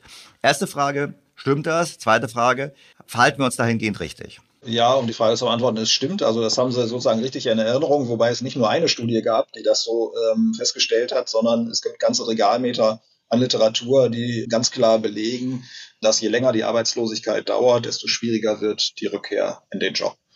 Das liegt einfach daran, also wir in, in der Arbeitsmarktökonomie sagt man, die, das Humankapital erodiert, also die Fähigkeiten und Fertigkeiten, die man vielleicht hat beruflich, die gehen verloren, wenn ich die nicht ständig ausübe. Es gibt so einen Punkt, äh, so ähm, deswegen spricht man ab zwölf Monaten auch von Langzeitarbeitslosigkeit, liegt dann so bei zwölf Monaten, da wird's dann kritisch. Weil wer zwölf Monate gar nichts gemacht hat und seine beruflichen Fähigkeiten, Fertigkeiten gar nicht angewendet hat, der hat die schon so weit verloren, dass es dann schwierig wird, sie wieder unmittelbar anzuwenden. Und ähm, deswegen ist es auch so schwierig, für Zeitarbeitslose wieder an Arbeit zurückzukriegen. Und deswegen ist es, um jetzt auf die Frage der Sanktionen nochmal zurückzukommen, äh, so wichtig, da ganz unmittelbar und relativ zügig tätig zu werden. Also das, das ist das Falscheste, was man machen kann als als Arbeitsloser, wenn man äh, hergeht und sagt, naja, jetzt äh, mache ich erstmal mein, mein Gartenhäuschen, das wollte ich sowieso schon immer mal machen und äh, äh, lass mir Zeit damit. Ne? Also man, es besteht im Gegenteil höchste Eile und insbesondere bei Menschen, die schon ein bisschen länger arbeitslos sind, besteht höchste Eile. Und mit solchen haben wir es ja oft zu tun, die im, im Hartz-IV-System landen.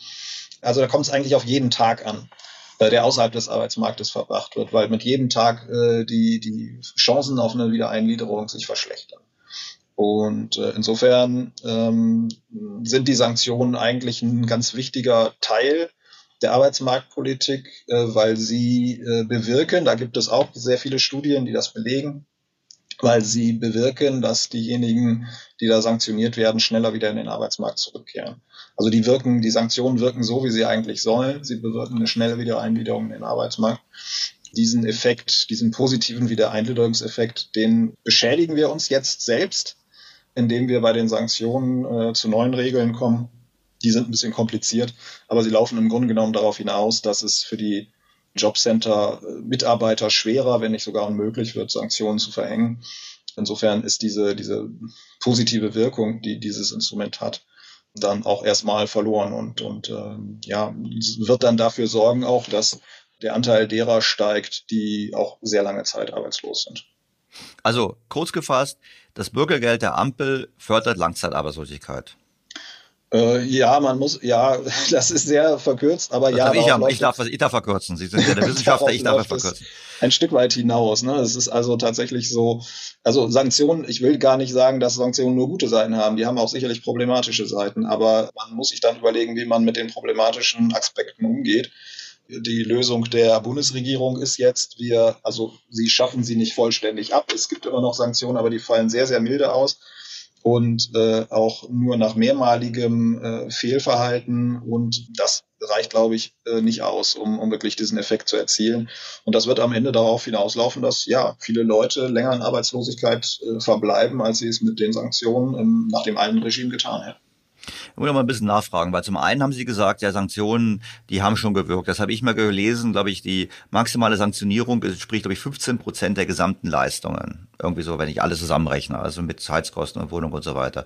Und wenn ich eh schwarz arbeiten kann, was Who cares about 15 Prozent, da frage ich mich, erste Frage, weil Sie gesagt haben, ja, die wirken, frage ich mich so, wieso wirken 15 Prozent? Das würde mich mal interessieren. Das zweite würde ich dann fragen, was denn die negativen Folgen waren der Sanktionen?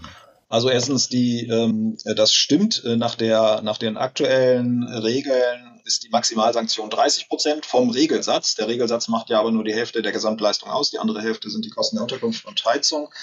Und äh, insofern sind es dann 15 Prozent in der Tat im Höchstfall. Die aber tatsächlich äh, relativ selten überhaupt verhängt werden. Also die meisten kriegen nur eine Sanktion wegen Terminversäumnissen. Das sind 10 Prozent vom Regelsatz. Also demnächst, wenn der Regelsatz höher ist, 50 Euro. Bei einer Gesamtleistung von vielleicht 1000 Euro sind es 5 Prozent. Also das ist natürlich auch was, wo man sagen muss, naja, also wer vielleicht noch irgendwie ein bisschen schwarz arbeitet oder so, für den ist das möglicherweise sogar verkraftbar, so eine Sanktion. Ne? Und der kann sich dann erstmal der braucht sich erstmal gar nicht äh, groß befassen mit dem Jobcenter. Der kann dann einfach das ignorieren ne, für eine Zeit lang. Also das ist, glaube ich, ein, ein, falsches Signal, was wir da geben. Also es stimmt mit den 15 Prozent. Wo kommt die Wirkung her? Naja, die meisten Studien, die gemacht wurden zu dem Thema, die sind jetzt nicht so neu, weil die, drei, die Beschränkung auf die 30 Prozent haben wir ja noch nicht so lange. Das ist erst seit dem Verfassungsgerichtsurteil äh, Ende 2019 eingeführt worden. Die meisten Studien äh, sind noch, also zumindest von der Datenlage her, noch aus der Zeit davor. Äh, da waren noch die alten Sanktionen, die waren noch deutlich höher. Also da konnte teilweise bis zu 60 Prozent oder in bestimmten Fällen sogar der, äh, das Hartz IV komplett gestrichen werden. Also diese Wirksamkeit bezieht sich auf verschärfte Regeln, die jetzt auch gar nicht mehr so gegolten haben. Also das heißt dann natürlich nicht, dass die Sanktionen gar nicht mehr wirken, sondern halt nur abgeschwächt ne, im, Effekt. Aber der Effekt dürfte trotzdem noch bestehen.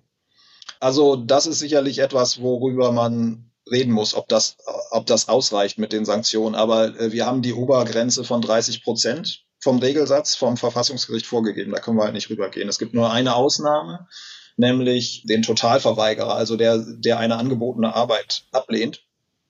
Da sagt das Bundesverfassungsgericht, da können wir im Grunde genommen durchaus total sanktionieren, weil hier fehlt es an dem grundlegenden Merkmal der Bedürftigkeit. Also derjenige, der die eine angebotene Arbeit ablehnt, der ist eigentlich gar nicht bedürftig, weil er müsste so behandelt werden, als hätte er die Arbeit angenommen und könnte Einkommen damit erzielen. Wie viele Fälle, wie viel haben Sie vorhin gehört von solchen Fällen? Ich meine, Nee, äh, weil die Bundesregierung macht ja auch gar nicht Gebrauch von der Möglichkeit. Ne? Also die Regel gibt es gar nicht, weil die Bundesregierung das nicht, ähm, also das Verfassungsgericht äh, erlaubt zwar diese Möglichkeit, aber die Bundesregierung macht da keinen Gebrauch von. Aber auch schon die, auch schon die vorherige Bundesregierung. Also wir haben ja im Prinzip, ja. wir haben also in der Politik einen großen breiten Konsens, dass wir im Prinzip eigentlich nicht wirklich sanktionieren wollen, naja, ich würde es nicht einen Konsens nennen, weil ich nehme das schon so wahr, dass die FDP in der Bundesregierung äh, schon eher an den, Al an den alten Regeln festhalten würde, sich da aber jetzt in der Frage auch nicht 100% durchsetzen. Ja, wobei die, die, dieses Thema Komplettausfall, was Sie gesagt haben, was das Bundesverfassungsgericht zulässt, das hat ja schon äh, die, die Große Koalition da nicht.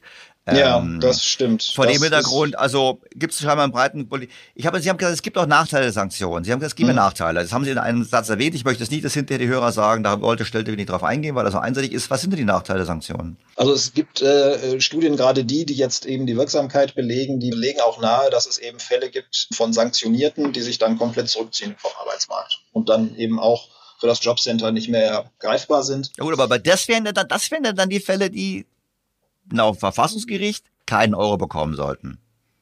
Ja, genau. Und da äh, es halt äh, Stimmen, die sagen, naja, das ist dann vielleicht besser, wir haben dann trotzdem noch irgendwie einen Zugriff auf die, weil irgendwie durch Hilfsangebote oder so kriegen wir den dann vielleicht doch noch irgendwann aufs rechte Gleis gesetzt. Ähm, und äh, wenn die halt ganz raus sind aus dem, aus dem System, dann haben wir gar keine, gar keine, gar keine Kontakte mehr zu denen und dann, dann können wir denen auch nicht mehr helfen. Ja, zum Teil stimmt das, zum Teil muss man natürlich auch sagen, wenn also der Kontakt zum Jobcenter allein darin besteht, sich da monatlichen Check abzuholen, dann ist da auch ja auch noch nichts gewonnen irgendwo. Ne? Also das muss ja, das muss ja schon mehr sein als das. Da muss ja schon irgendwie äh, irgendwelche Programme gemacht werden, dass man, dass man eine Weiterbildung vereinbart oder irgendwelche Trainings, was auch immer. Aber äh, es muss eben darüber hinausgehen, einfach nur monatlich das Geld zu bekommen. Von daher halte ich den Einwand für zunächst bedenkenswert. Also man sollte ihn zumindest zur Kenntnis nehmen. Nach meinem Dafürhalten spricht das allerdings nicht dafür, äh, deswegen die Sanktionen einzuschränken oder womöglich sogar komplett abzuschaffen. Ähm, sondern eher ja den Leuten, die dann sanktioniert werden, ähm, vielleicht zusätzliche Hilfe anzubieten, sodass die dann auch eine gute Chance haben, mit der mit dieser zusätzlichen Hilfe dann nicht nur aus der Sanktion rauszukommen, sondern vielleicht sogar den Sprung in den Arbeitsmarkt zu schaffen. Was mich zu dem Punkt führt der Fortbildung. Sie haben ja im Prinzip ist doch eigentlich war früher der sogenannte Vermittlungsvorrang, habe ich verstanden. Also dem Motto, wenn ich einen Job vermitteln kann, geht das vor vor Fortbildung. Den wollen Sie jetzt auch abschaffen. Sie wollen im Prinzip sagen, wir wollen, dass die Leute qualifiziert werden und so weiter und so fort. Da würde mich mal interessieren, wie Sie das sehen. Ist das die richtige Überlegung? Weil, auch das habe ich im Podcast schon mal gehabt, es hat sich ja so eine gewisse Fortbildungsindustrie gebildet um die Arbeitsämter herum. Wie ich es richtig verstanden habe, ist eigentlich in den bisherigen Fortbildungsmaßnahmen nicht messbar, dass irgendein Fortschritt erzielt werden würde bezüglich der Integration im Arbeitsmarkt. Vielleicht habe ich das auch falsch gelesen. Ja, also es gibt relativ viel Evaluation zum äh, Thema Förderung der beruflichen Weiterbildung, die ist so gemischt, würde ich mal sagen, so im Ergebnis. Es gibt durchaus äh, äh, Hinweise darauf, dass das wirkt, dass äh, sich die Beschäftigungschancen verbessern durch so eine Maßnahme. Wäre auch irgendwie überraschend, wenn es so gar nicht wirkt. Aber eben auch nicht für jede Gruppe. Also es gibt auch Gruppen, die profitieren davon offenbar relativ wenig.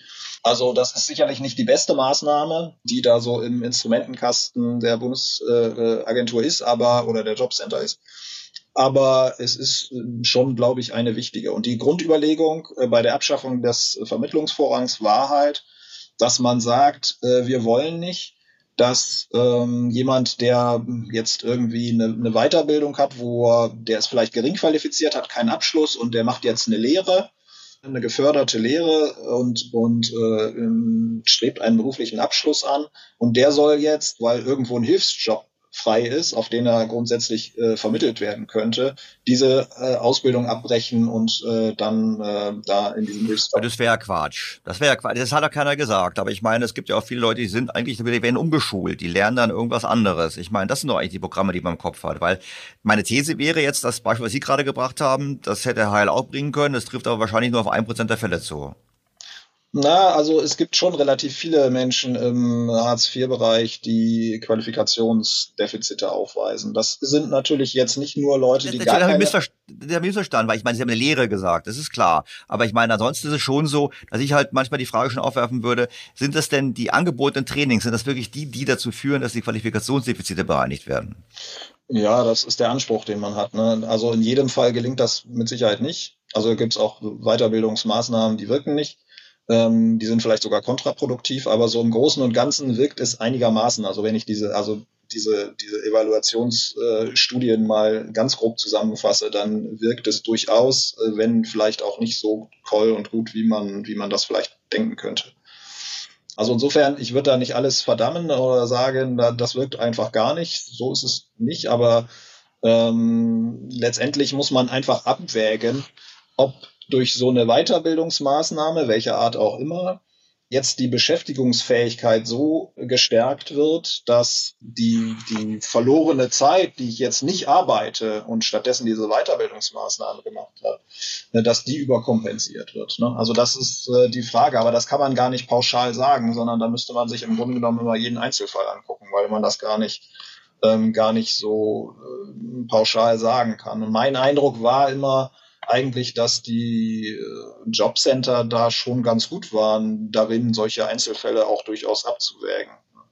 Ähm, aber letztendlich, ähm, glaube ich, wären wir besser beraten, anstatt solche pauschalen Regelungen jetzt festzusehen, den Jobcentern einfach mehr ähm, Spielraum an die Hand geben, dass man denen einfach sagt, äh, also ob derjenige jetzt eine Weiterbildung macht oder in den Job vermittelt wird, das äh, obliegt jetzt eurer Entscheidung oder dem, dem Entschei der Entscheidung des Fallmanagers, weil der weiß am besten, ob das jetzt in der beruflichen Situation, in der sich der Empfänger befindet, äh, ihn nach vorne bringt oder auch nicht.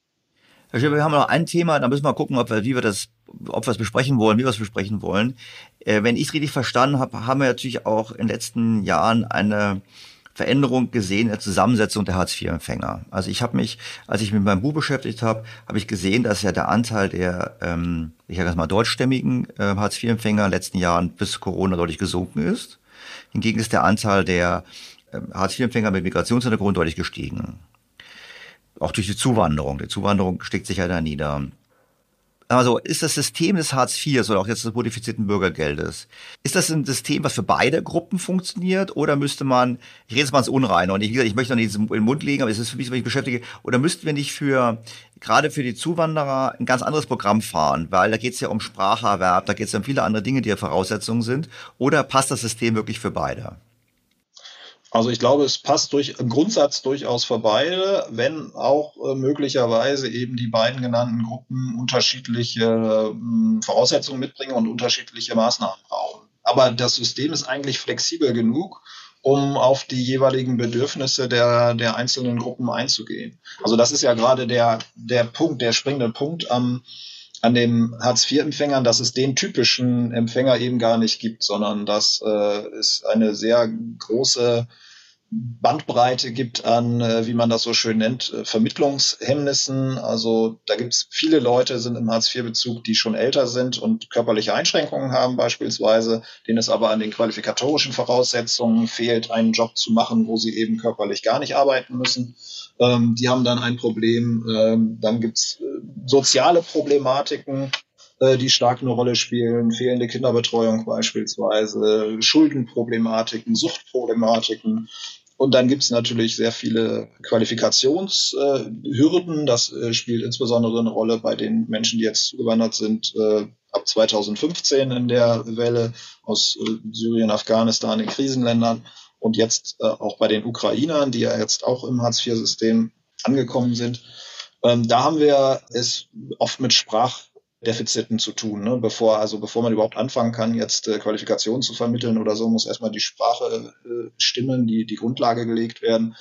Das aber alles kann eigentlich das ähm, Hartz-IV-System durchaus leisten. Also unsere Grundsicherung oder ob sie dann Bürgergeld heißt oder Hartz IV ist ja egal. Aber ähm, das ist eigentlich, sie ist eigentlich flexibel genug, um auf die jeweiligen ähm, Bedürfnisse und, und jeweils individuellen Probleme eines Empfängers so weit einzugehen, dass ihm gezielt geholfen werden kann.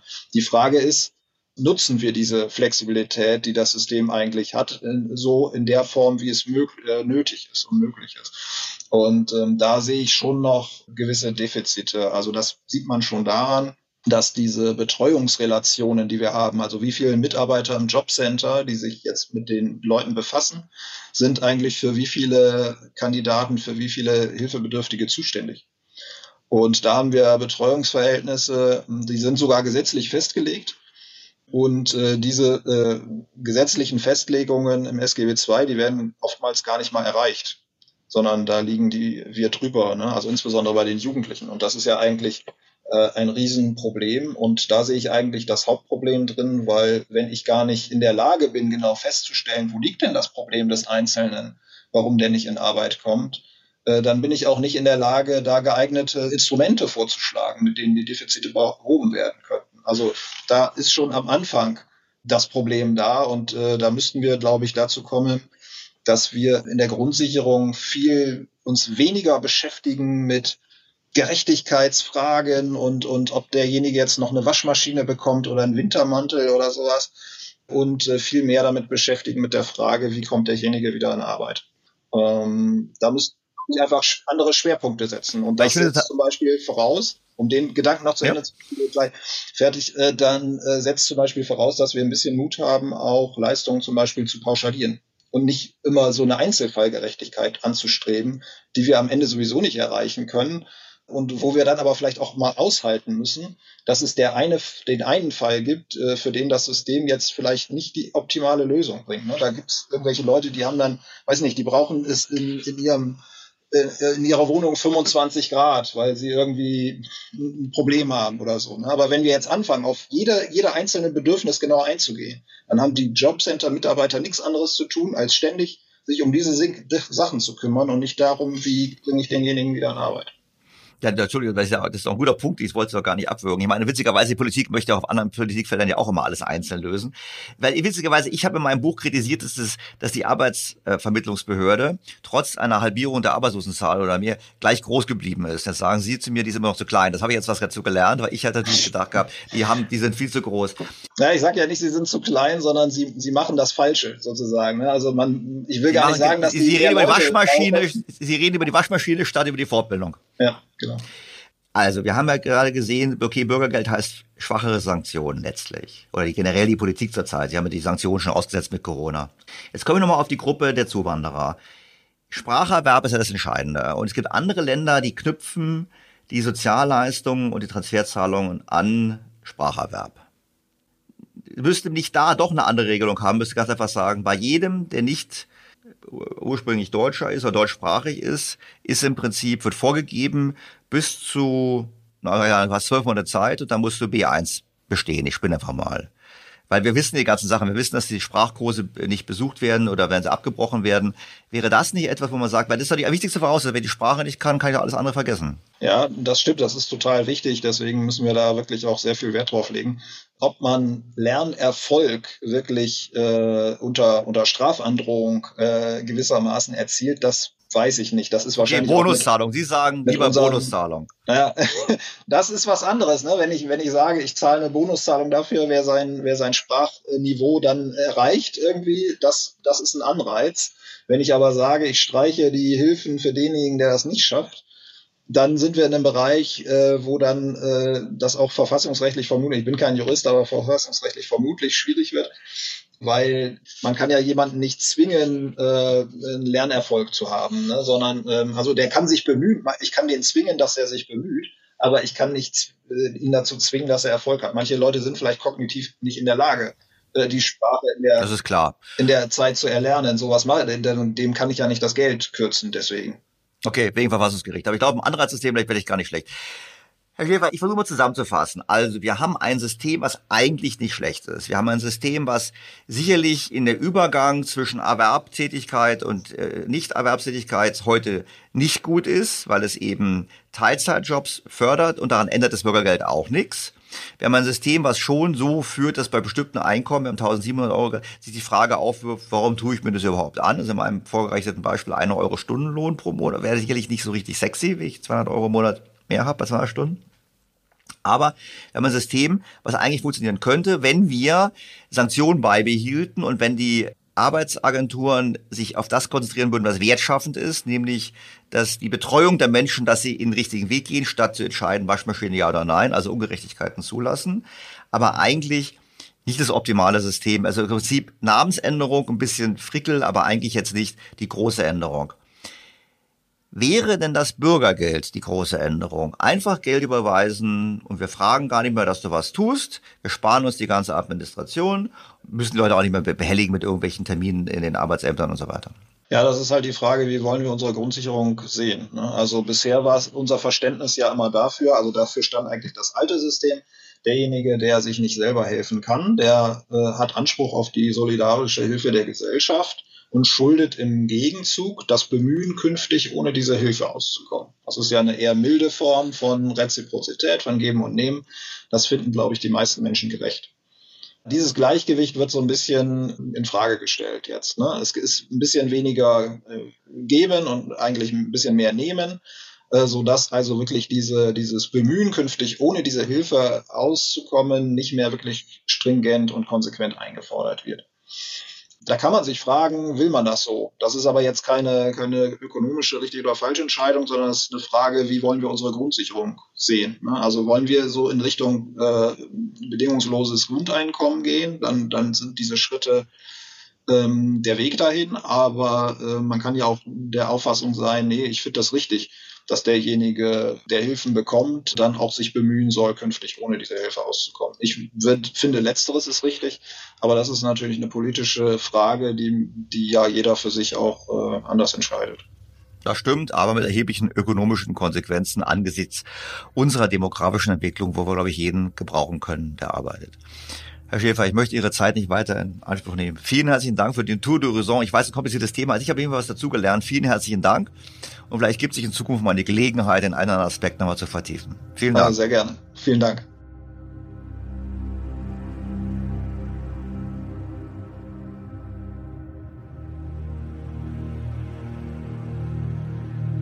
Auch nach dem Gespräch bleibe ich bei meiner Einschätzung, dass das Bürgergeld das falsche Signal ist.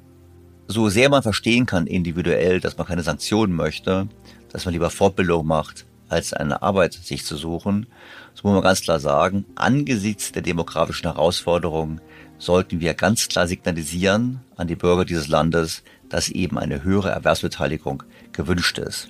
Das hat nicht nur was zu tun mit Sanktionen, sondern eben auch mit Anreizen, die eben immer noch zu gering ausfallen. Auch das haben wir im Gespräch mit Herrn Schäfer gelernt. Und darüber hinaus eben auch die Frage, kann man das und sollte man das System der Steuernabgaben so reformieren, dass es eben einen größeren Anreiz gibt, am Erwerbsleben teilzunehmen, und zwar über alle Altersgruppen hinweg. Und wer ein alternatives System zum Hartz-IV-System und zum Bürgergeldsystem nochmal besser verstehen möchte, den empfehle ich den bereits angesprochenen Podcast 116, wo ich mich ausführlich mit dem Konzept der negativen Einkommensteuer beschäftige. Das wäre eine wirklich gute Reform, leider ist die nicht absehbar.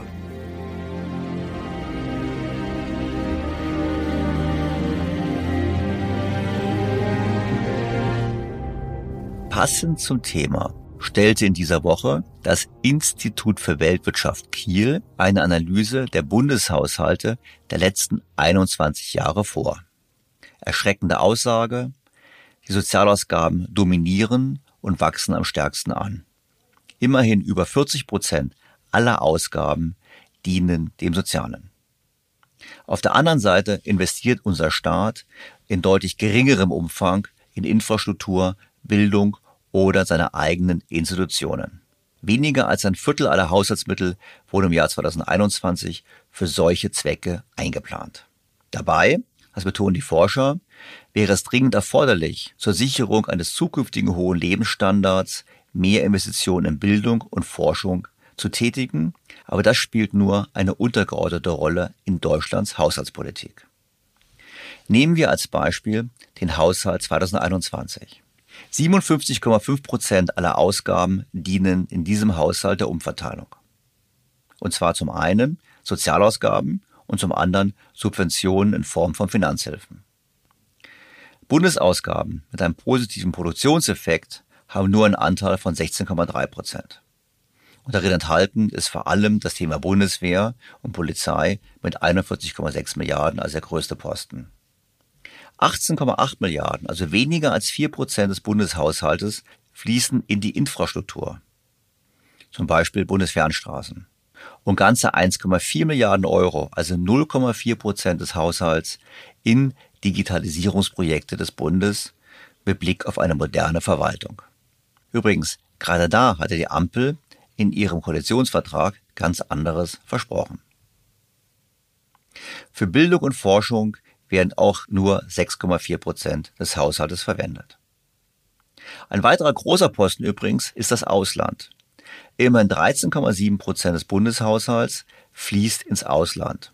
Der größte Posten sind hier die Zuwendungen an die Europäische Union mit 33,3 Milliarden Euro und die Entwicklungshilfe mit 12,3 Milliarden Euro. Immer mehr Mittel gehen ins Ausland. 2010 waren es noch 9,3 Prozent des Haushaltes Heute sind es eben 13,7 Prozent. Das Ganze ist in Summe sehr enttäuschend. Der Staat verwendet das Geld nicht dazu, die Grundlagen für künftigen Wohlstand zu legen, sondern verwendet die Mittel vor allem zur Umverteilung im Lande, aber eben auch zur Umverteilung in andere Regionen der Welt und in die EU. Das kann auf Dauer, auch vor dem Hintergrund der Herausforderungen, vor denen wir stehen, nicht funktionieren. Das Bürgergeld passt aber in diese Diskussion hinein, wo man sagt, jawohl, der Staat kann noch mehr Wohltaten verteilen. Nicht missverstehen. Ich glaube, gerade die Empfänger von Bürgergeld oder Hartz IV sind wirklich bedürftig. Und wir müssen hier die Balance finden. Wir müssen die Balance finden zwischen Hilfe, aber eben auch Hilfe zur Selbsthilfe und Anreizsetzung zum Thema Teilnahme im Erwerbsleben.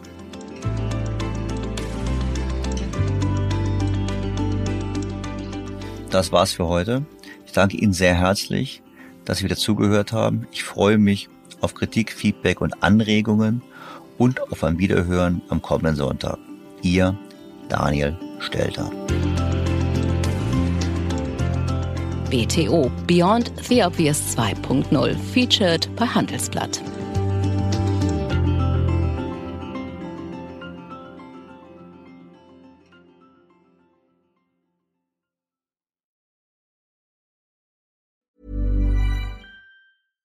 Even when we're on a budget, we still deserve nice things. Quince is a place to scoop up stunning high-end goods for 50 to 80% less than similar brands. They have buttery soft cashmere sweaters starting at $50, luxurious Italian leather bags, and so much more. Plus, Quince only works with factories that use safe, ethical, and responsible manufacturing. Get the high-end goods you'll love without the high price tag with Quince. Go to quince.com/style for free shipping and 365-day returns. Was ist noch besser als ein guter Plan? Die Möglichkeit, ihn zu ändern. Mit integrierter KI bietet Workday kontinuierliche Innovationen, die Ihnen helfen, agil zu bleiben, egal was passiert. Workday, the finance and HR system for a changing world.